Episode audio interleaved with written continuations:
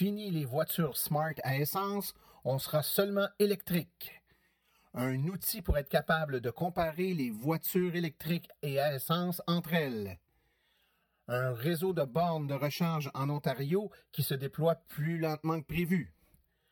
Un entretien avec un tout nouveau propriétaire de la Bolt EV.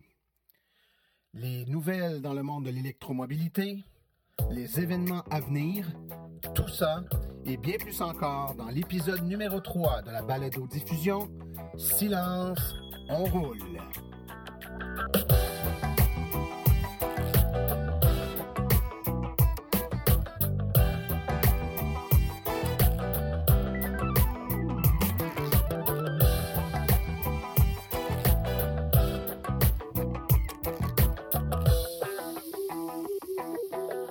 Bonjour tout le monde, mon nom est Martin Archambault, administrateur et webmestre de l'Association des véhicules électriques du Québec. C'est avec passion et plaisir que j'anime ce podcast dédié 100% aux voitures électriques. Alors on a aujourd'hui un épisode fort chargé, beaucoup d'informations, de nouvelles sur les véhicules. On a également la chance d'avoir en entrevue un des tout premiers propriétaires de la Chevrolet Bolt EV, euh, qui euh, va venir nous parler un peu de ses premières impressions après quelques jours euh, d'utilisation du véhicule. C'est tout nouveau, tout nouveau, tout beau. Il vient tout juste de l'avoir et déjà, il est disponible pour nous parler un peu puis nous dire ce qu'il en pense. Alors, on va profiter de ce moment de grâce et de lui poser toutes les questions voulues. On a aussi plusieurs nouvelles, plusieurs informations à vous donner sur ce qui se passe dans le monde de l'électromobilité. Euh, et puis, évidemment, on prendra le temps de parler un peu d'un sujet euh, qui revient souvent. On nous demande souvent l'impact de l'hiver sur les véhicules électriques. Eh bien, on va essayer de vous donner un petit peu d'informations pour euh, les nouveaux, à savoir c'est quoi la réalité, c'est quoi l'impact de l'hiver, du froid sur les véhicules 100% électriques. Alors, sans plus tarder, on enchaîne tout de suite avec les actualités.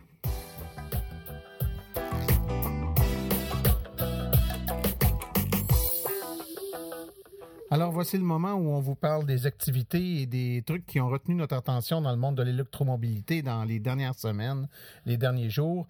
Euh, on apprend que la Hyundai Ioniq euh, électrique a été nommée le véhicule le plus écologique de 2017 par euh, l'American Council for Energy Efficient Economy. Euh, il dresse euh, à toutes les années, la ACEE e e dresse à toutes les années une liste des véhicules les plus verts. Euh, qu'ils soient électriques ou non, remarquez bien que les véhicules électriques et hybrides ont toujours la cote là, pour les véhicules verts, mais ils tiennent compte d'un paquet de paramètres qui peut amener certaines voitures à essence à être considérées plus vertes que certaines voitures tout électriques, ce qui peut paraître surprenant. Quoi qu'il en soit, la Hyundai Ioniq a été nommée la véhicule la plus écologique pour 2017 euh, par la ACEEE. E e. L'équipe de l'Institut du véhicule innovant a récemment publié l'édition 2017 de la brochure Branchez-vous, euh, qui présente entre autres une fiche d'information sur chacun des véhicules rechargeables offerts au Québec. Et une nouveauté cette année, euh, la brochure nous propose ce qu'elle appelle les indicateurs branchez-vous, qui est une nouvelle façon de comparer entre eux les véhicules électriques. En fait, euh, c'est que ça serait le premier indicateur du point de vue euh, prix, euh, kilométrage, etc., qui nous permet d'avoir une idée, de comparer entre eux des véhicules qui ont des paramètres totalement différents, un peu comme on le fait initialement avec des, voitures à essence. Donc, on essaie de trouver des points d'équivalence et puis après ça, on est capable de comparer les véhicules entre eux. donc, c'est différents, différents facteurs fort intéressants. Euh, on nous parle entre autres euh, des économies euh, cumulées que peut apporter un véhicule électrique après un certain nombre de kilomètres parcourus, donc 200 000 kilomètres dans le cas de l'exercice. puis il y a des calculs nécessaires qui sont préalables pour être capable de ramener sur une base de comparaison tous les véhicules. On parle entre autres du surcoût d'acquisition. On sait qu'un véhicule électrique est légèrement plus cher à l'acquisition qu'un véhicule à essence. Par contre, il sera beaucoup moins cher à l'utilisation par la suite. Donc, euh, on fait une comparaison, puis on ramène pour être capable de comparer. Donc, si on veut comparer un véhicule 100% électrique, par exemple, qui va coûter 42 euh, 000 puis une voiture à essence comparable qui va en coûter 32 308 ben, on se en termes de surcoût.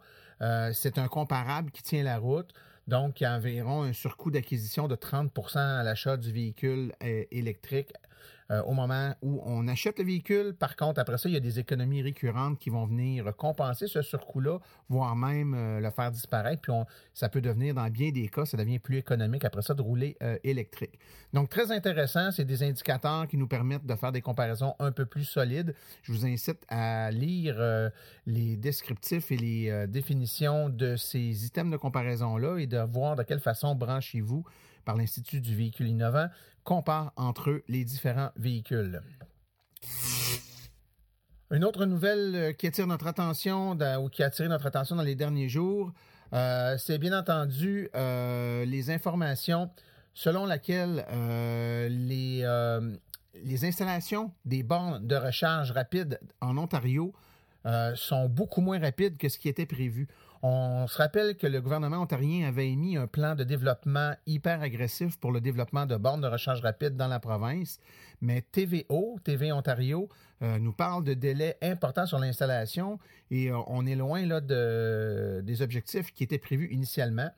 Donc, euh, la province a quand même promis d'installer un réseau de 20 millions de dollars de bornes rapides à courant continu, prévu pour au plus tard à la fin du mois de mars. Alors donc, on est presque rendu et au moment où on se parle, moins de 10% des stations sont actuellement installées et prêtes à l'emploi.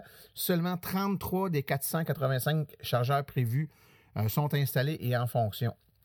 Euh, donc, euh, c'est beaucoup moins que prévu. Et pour les bornes de recharge rapide, là, une analyse démontre que parmi les 33 prévus, seulement 6 euh, des, bornes installées sont des chargeurs rapides, donc 6 seulement sur 33. Euh, donc, on est loin là, des 211 qui étaient prévus initialement. Donc, euh, comme dit le proverbe, quand, quand, on se regarde, on se désole, mais quand on se compare, on se console. Malgré tout, au moment où on se parle, euh, le déploiement euh, au Québec est beaucoup plus agressif au moment où on se parle. Mais si le, plan de match ontarien réussit à décoller et livrer tel que prévu, ou en tout cas peut-être avec du retard, mais la quantité prévue, on sent quand même là, que nos voisins ontariens ont un plan assez agressif et qui pourrait mettre un peu de pression sur notre plan ici au Québec et peut-être permettre, qui sait, augmenter un petit peu la cadence de notre côté. Dans un récent message posté sur notre site Internet, et on en a parlé également dans la dernière balado-diffusion, on a publié des statistiques sur euh, l'utilisation des véhicules électriques au Québec avec le, nombre de véhicules immatriculés par région, les véhicules les plus populaires, etc. Et on vous demandait dans cet article-là une question fort simple. Quel est, selon vous, euh, le véhicule électrique à sortir en 2017 qui aura le plus d'impact. Euh, qui va être le, qui va évoquer le changement, comme on dit en anglais, un game changer pour l'avenir des véhicules électriques. Euh, vous avez répondu en grand nombre avec différents modèles qui, selon vous, auront un impact important sur le taux d'adoption des véhicules électriques. Si on prend les trois les plus populaires, et vous allez voir que le plus populaire l'est et de beaucoup. Donc, les trois les plus populaires en troisième position, la Tesla Model 3, supposée sortir cette année. Euh, peut-être pas au Canada, ou en tout moins, euh, très certainement pas avant la fin de l'année, peut-être même plus en 2018, mais quand même, la Tesla Model 3 sera un véhicule qui aura énormément d'impact selon nos lecteurs. En deuxième position, la Hyundai Ioniq, on en a parlé euh, tout à l'heure, euh, donc qui est un véhicule qui va sortir en deux versions. En fait, hein, il va y avoir la version euh, hybride branchable et la version tout électrique. Ça devrait être, selon vous, un véhicule qui va avoir beaucoup d'impact, mais, et ce, par un facteur d'à peu près 40 pour 1. le véhicule qui aura le plus d'impact sur l'avenir des véhicules électriques au Québec sera la Chevrolet Bolt EV. Chevrolet Bolt V qui est euh, maintenant disponible, qui est en vente euh, chez euh, les concessionnaires Chevrolet accrédités. Donc, selon vous, et de beaucoup, c'est le véhicule qui aura le plus d'impact. Je dois dire qu'il y a plein de raisons qui peuvent amener à penser à ça. C'est très certainement le véhicule à haute autonomie, le meilleur marché sur le disponible sur le marché canadien, américain à tout de moins. Donc, voilà, selon vous, c'est le véhicule qui aura le plus d'impact. Une bonne nouvelle qui nous provient des États-Unis. Tesla euh, qui affirme avoir été capable de réduire le coût de ses batteries de 35% grâce à sa nouvelle Gigafactory One, donc sa, giga-usine. Euh, la société visait au moins une réduction de 30% puis finalement, selon euh, les chiffres qu'elle a apportés dernièrement, euh, c'est plutôt 35% de réduction des prix. Euh, c'est assez exceptionnel. Donc, la, batterie reste et demeure la composante la plus coûteuse dans la voiture, mais avec une réduction de cette ampleur-là, on peut facilement penser que ça va accélérer euh, l'implantation de batteries à plus haute capacité dans les véhicules et une baisse également du prix de fabrication et de distribution des véhicules. Donc, euh, étant donné que ça demeure la pièce la plus dispendieuse du véhicule et qu'elle coûte 35% moins cher à produire maintenant, il risque d'y avoir un impact majeur. Et ça aussi, ça risque d'être quelque chose qui va nous amener un vent de changement dans les prochaines années à venir. Et maintenant, une toute petite nouvelle pour une toute petite voiture. Daimler annonce qu'elle électrifiera toute la marque Smart aux États-Unis et au Canada. En gros, euh, Daimler va cesser de vendre la voiture Smart à essence euh, en Amérique du Nord plus tard cette année. Donc, elle va transformer euh, la marque de mini-voiture dans une entreprise uniquement de véhicules électriques. Donc, on peut espérer voir la Smart 4 arriver chez les concessionnaires nord-américains plus tard cette année.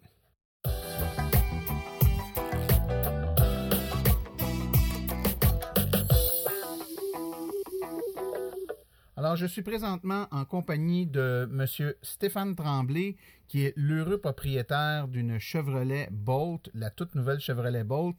On sait que le véhicule est euh, récent, ça vient tout juste de sortir. Il n'y a pas beaucoup de gens qui en ont encore, mais on a la chance de s'entretenir avec un chanceux. Bonjour Stéphane, comment ça va? Bonjour, ça va bien toi-même? Ça va super bien, merci. Écoute, euh, s'il y en a un que ça doit bien aller de ce temps-là, c'est toi. Tu es un des heureux élus un des chanceux qui avait dû mettre son nom sur une liste d'attente, ça fait longtemps, hein? Oui, ben c'est ça. J'ai mis mon nom, moi, en 2015 sur la liste d'un concessionnaire à, Rawdon. Oui, un concessionnaire que, juste en disant Rawdon, tout le monde sait de qui tu parles. Parce que, ben, ça, il est connu, il est connu, c'est un des plus gros. Hein? C'est ça, c'est le concessionnaire qui vendait le plus de volts, donc les allocations étaient était plus grosse pour, euh, pour eux, pour la Bolt. Fait que euh, je me suis dit, euh, si je veux l'avoir dans les premiers, c'est la place à aller. Ben, c'est super ça. Puis juste d'entrée de jeu pour que les gens sachent là, à qui on parle, toi, c'est pas ton premier véhicule électrique. Ça fait un bout de temps que tu roules électrique, là. Oui, moi, c'est depuis 2014. Ma première voiture électrique, c'est Max Energy que j'ai eu avec 35 km d'autonomie électrique. Donc, j'ai goûté à l'électrique avec cette voiture-là. Puis j'ai adoré, j'ai adoré tout de suite. Puis c'est sûr que mon 35 km d'autonomie euh, s'épuisait quand même rapidement, mais j'essayais tout le temps d'optimiser le plus possible mon, autonomie euh, avec cette voiture-là. Donc, euh, quand j'ai su que GM avait décidé de faire une voiture avec une autonomie quand même assez acceptable, là, je me dix fois plus, dix fois plus que Tesla Max en fait. Hein? Oui, c'est ça. je me suis dit, on, on va foncer, puis c'est là que j'ai commencé à me renseigner, là, pour essayer de voir un peu euh, ce qu'on pouvait savoir par rapport à cette voiture-là. Ben, c'est pas mal euh, c'est pas mal intéressant ça comme parcours. Toi, tu es dans la région, euh, tu es en Montérégie en fait.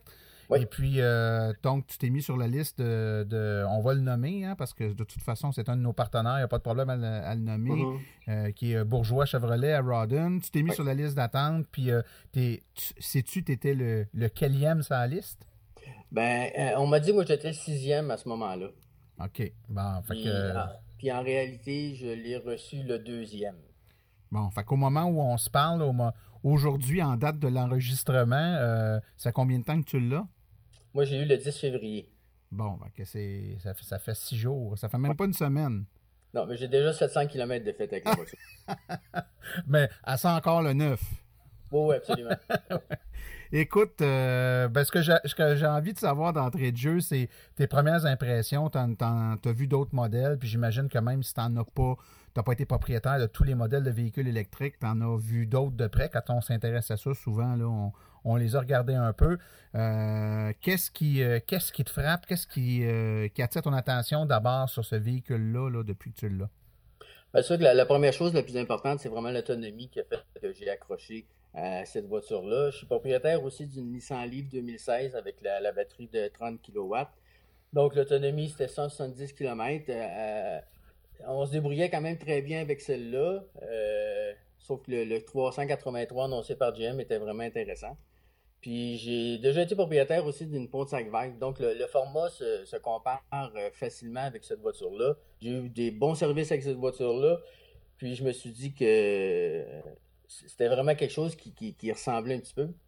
Donc, euh, ce que l'autonomie m'intéressait, puis la configuration de la voiture aussi. Moi, je suis quelqu'un qui aime les hatchbacks avec euh, euh, cette configuration-là. J'ai deux enfants, donc c'est une sorte de voiture qui me plaisait par rapport à ça. par la suite, ben, les équipements aussi, comme la, la, façon de conduire avec une pédale aussi que, Chevrolet a introduit dans cette voiture-là, c'est vraiment agréable de ne pas servir du frein et puis d'arriver à une lumière rouge, de, lâcher l'accélérateur tranquillement, la voiture freine par elle-même, et tu lâches toutes les pédales, puis tu attends que la lumière revienne verte, puis tu pèses sur l'accélérateur. C'est vraiment une façon de conduire qui me plaisait aussi. J'avais hâte de goûter à ça. OK. Et est-ce que tu avais eu la chance, toi, de l'essayer avant d'avoir la tienne, euh, que ce soit dans un salon de l'auto ou quelque chose comme ça? Ou oui, moi, j'ai été l'essayer au salon de l'auto euh, de Montréal euh, peut-être deux semaines avant. j'ai fait un essai quand même, c'est un, essai quand même très court, mais j'ai j'ai vu que c'était une voiture qui, allait me plaire assurément. Bon, ben, puis depuis que tu l'as, là, ça fait c'est encore, euh, c'est encore récent, c'est encore jeune. C'est sûr que tu es encore en lune de miel. Là. Mm-hmm. Euh, je le comprends, puis nos auditeurs aussi vont le comprendre, mais quand même, au bout d'une semaine, on, on, remarque des affaires, des trucs qu'on n'avait pas pensé, qu'on constate, ou, ou euh, au contraire, il y a peut-être des choses des fois qu'on dit Ah, ça, ça me déçoit un peu. C'est quoi ton feeling après une semaine là, des, trucs que tu remarques, que ce soit positif ou négatif par rapport au véhicule? Ben dans, le positif, je m'aperçois que la, voiture est très bien construite. C'est une voiture qui est construite d'une façon solide. On sent le, poids des batteries qui, assure comme une, confiance à cette voiture-là. Je l'ai essayé euh, quand j'étais allé chercher, euh, la température était quand même clémente. Donc sur l'asphalte, euh, la voiture roule très bien, très stable. Puis par la suite, ben, durant la fin de semaine, il y a eu de la neige, là, quand même une bonne, bonne bordée de neige. Puis la voiture se débrouille très bien aussi dans cette situation-là. Euh, c'est une voiture qui donne confiance. Fait que par, rapport à, ces points positifs-là aussi, il y a, l'espace à l'intérieur. C'est une voiture qui est, comparable à la livre, point de vue empattement, et puis euh, euh, volume de coffre, puis volume intérieur. Sauf que quand on voit la, la, la de. on, s'aperçoit que le dedans est comme plus grand que la voiture à l'extérieur. Euh, tout ça, c'est dû aussi par euh, le fait que le, museau de la voiture, le, capot, est vraiment réduit au minimum. Donc, ils ont, mis le moteur, puis ils ne sont pas cassés la tête à, mettre plus de place. Donc, le museau est très petit. C'est ce qui nous laisse une impression que la voiture est plus petite qu'elle l'est en réalité. OK, donc c'est comme si l'espace, le, le, cube habitable du véhicule est grandeur standard, mais ce qui est à l'extérieur du cube habitable, là où est normalement le, le moteur, la transmission sur une voiture ordinaire. Ça, c'est rapetissé, fait ça donne un feeling de, voiture plus courte. Là. Oui. Euh, y a-tu des, trucs qui te, déçoivent un peu ou que tu trouves moins, euh, ben, moins impressionnant que ce que tu pensais? Ben, les petits côtés négatifs, il y a, la finition qui, aurait pu être un petit peu plus soignée du côté de GM. Euh, j'imagine qu'ils ont peut-être décidé de couper un, un, peu par rapport à ça, puis plus investir dans la technologie de la voiture. Euh, il y, a les, conforts des sièges aussi qui est soit tu les aimes ou soit tu les détestes complètement. Moi, j'ai réussi à me trouver une bonne position de, conduite, donc euh, je m'y plais très bien. J'ai, fait des distances de 200 km, puis je me, sentais très bien avec cette voiture-là. Ce que, les gens disent, c'est que le, siège est pas large, puis il y a comme des côtés, là, ça, ça, replie sur les côtés, puis ça serre, ça, serre le corps un peu. Mm-hmm. Les gens trouvent ça mais, mais c'est différent d'une voiture standard, si vous voulez, où, où le siège peut, euh, peut te permettre une certaine erreur de, de, de la façon que tu es assis. Sauf que dans cette voiture-là, il faut vraiment que tu t'assoies comme le siège est, conçu. Mais à partir du moment que tu rentres dedans, euh, ça va bien. C'est confortable. Donc, euh, c'est ça. Il y a l'aspect un peu cheap aussi, des fois, des plastiques, mais, mais je pense que c'est une, tendance aussi des manufacturiers que euh, c'est des produits qui sont. Euh, c'est des voitures qui sont faites avec beaucoup de produits recyclés. Donc, c'est comme des, nouveaux matériels qu'on est peut-être moins habitué de voir dans les voitures dites de luxe.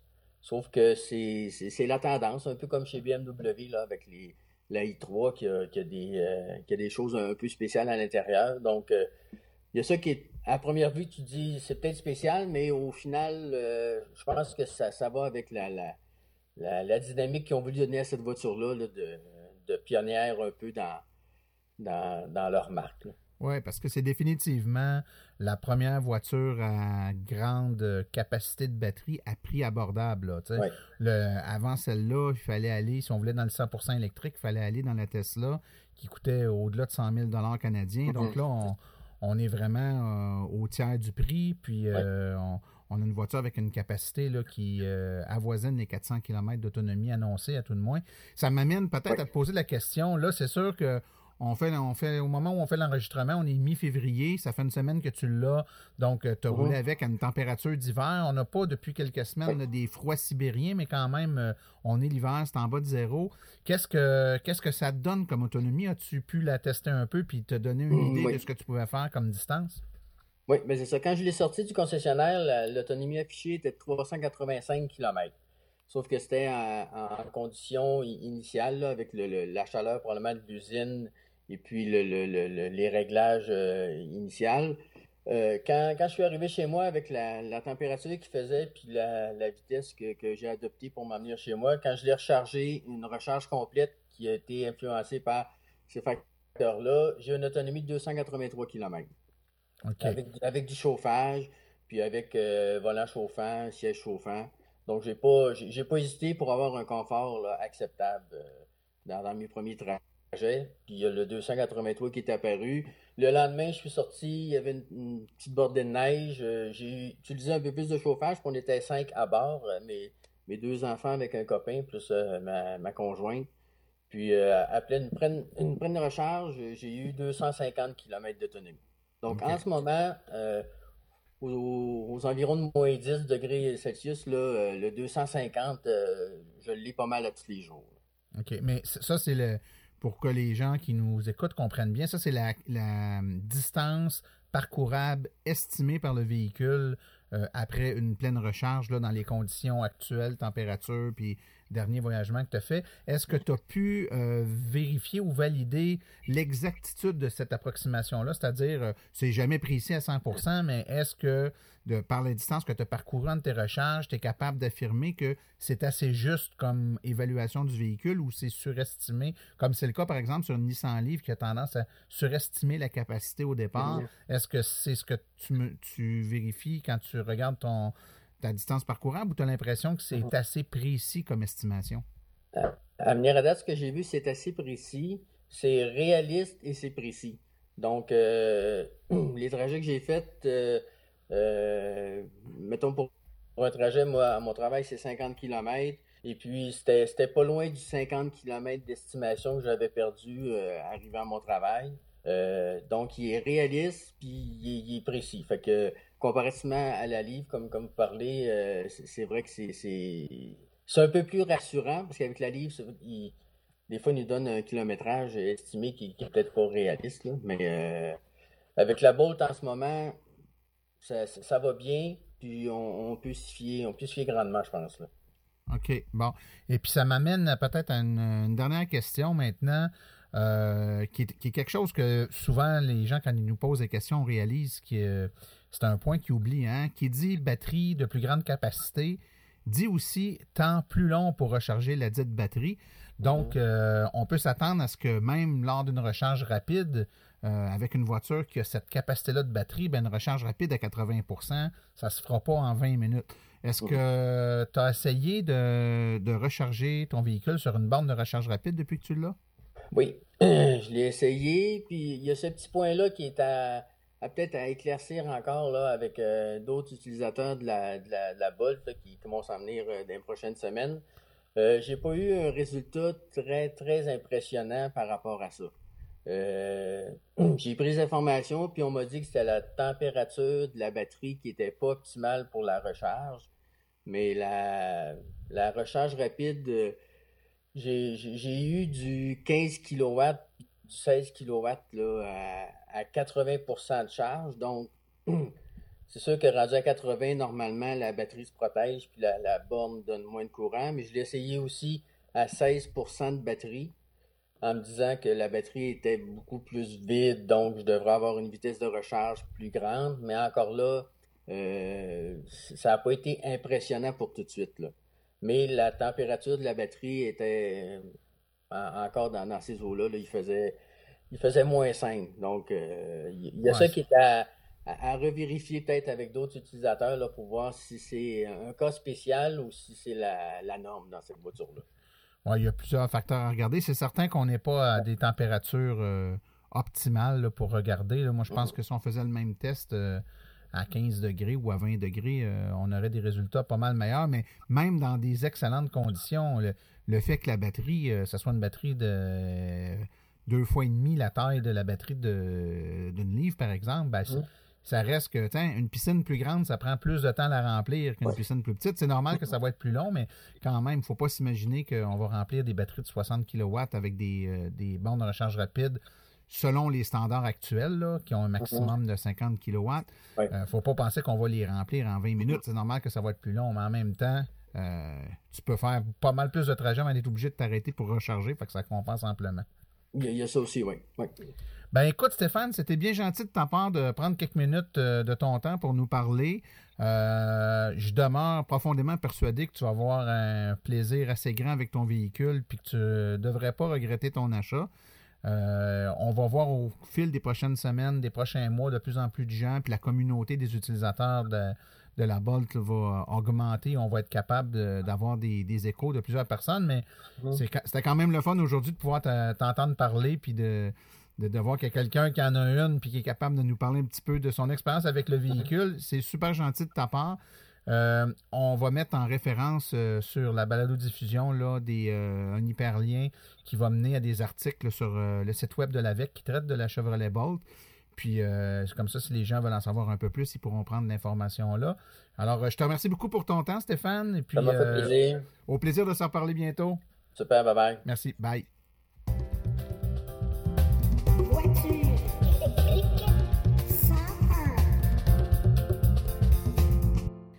Eh bien, comme c'est maintenant rendu une habitude, on essaie de faire une petite capsule véhicule électrique 101 pour euh, donner un peu d'informations aux gens qui débutent avec les véhicules électriques, les aider à comprendre un peu mieux l'ensemble des euh, concepts euh, qui entourent les voitures électriques. Et aujourd'hui, je voulais vous parler, puisqu'on est en plein hiver, de l'impact de l'hiver et du froid sur les batteries de véhicules électriques.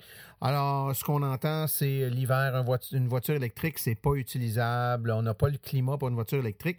Ben, laissez-moi vous dire que si c'est le cas, euh, moi, ça fait plus de cinq ans que tous les jours, euh, je vais travailler. Je fais euh, environ 80-90 km par jour avec mon véhicule 100% électrique, puis ça fonctionne très bien.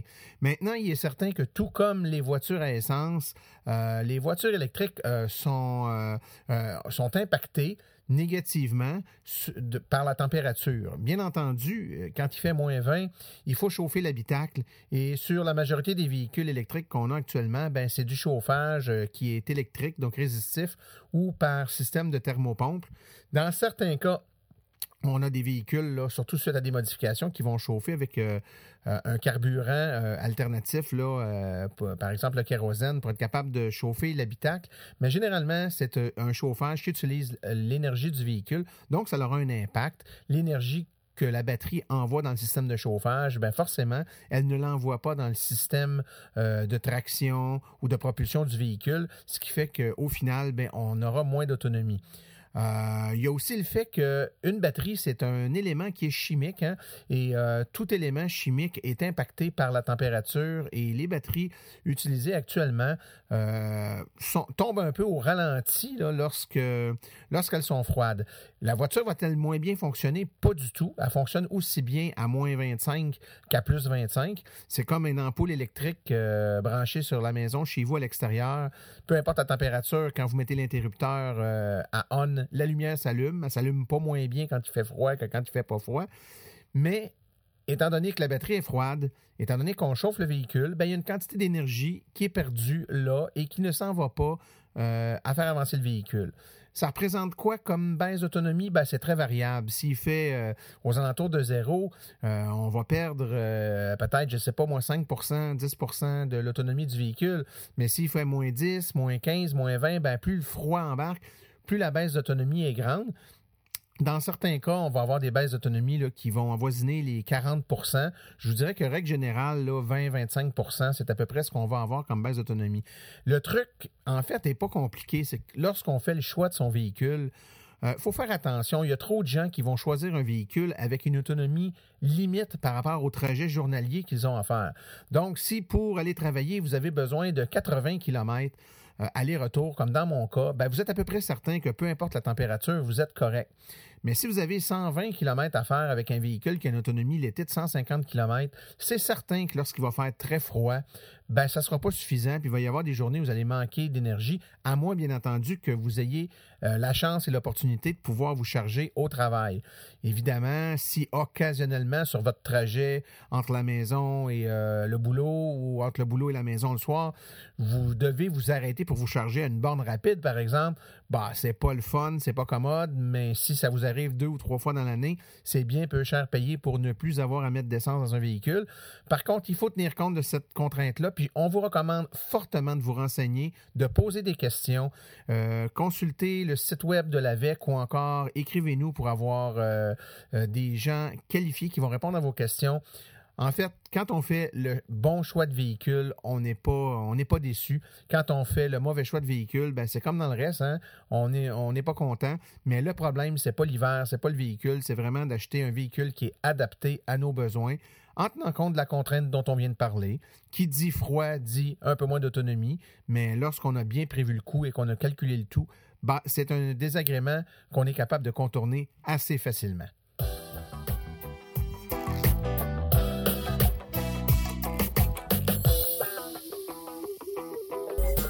Eh bien, on est déjà rendu à la portion où on parle euh, des activités, des événements à venir dans le monde de l'électromobilité pour les prochaines semaines. Je vous rappelle que les mercredis Montréal Autoprix Division électrique sont toujours en vigueur tous les mercredis soirs jusqu'au mois de mai 2017 au 5600 métropolitain Est à Saint-Léonard de l'information sur les véhicules électriques, des essais routiers, plusieurs personnes influentes de l'industrie sur place.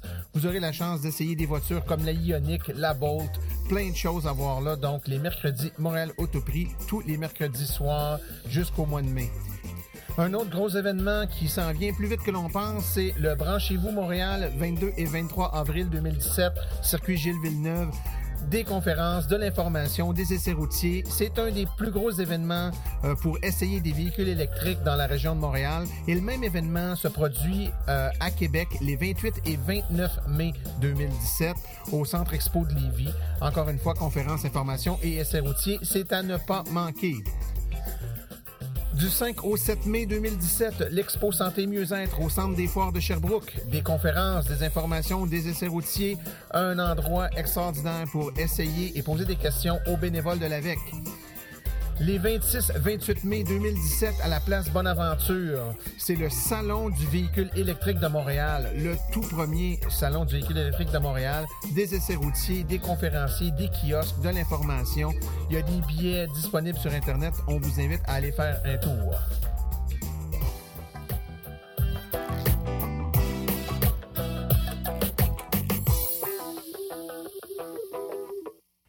Ceci conclut la présente balado-diffusion. L'AVEC remercie tous les collaborateurs, particulièrement M. Stéphane Tremblay, propriétaire d'une Chevrolet Bolt EV, pour sa participation aujourd'hui. La reproduction ou la diffusion de l'émission est permise, mais l'Association des véhicules électriques du Québec apprécierait en être avisée. Toutes questions concernant l'émission peuvent être envoyées à l'adresse martin.aveq.ca.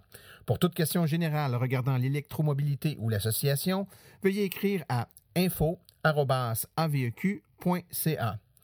Pour vous renseigner et avoir accès à toute la documentation de l'AVEC, visitez le www.aveq.ca. Je vous rappelle que sur notre site web, afin de vous faciliter la tâche, vous avez accès aux archives de nos balados ainsi qu'à des hyperliens vers les sites web mentionnés aujourd'hui, le tout directement sur notre site web au www.aveq.ca barre oblique silence. Mon nom est Martin Archambault et d'ici la prochaine balado, j'espère que vous attraperez la piqûre et direz vous aussi silence, on roule.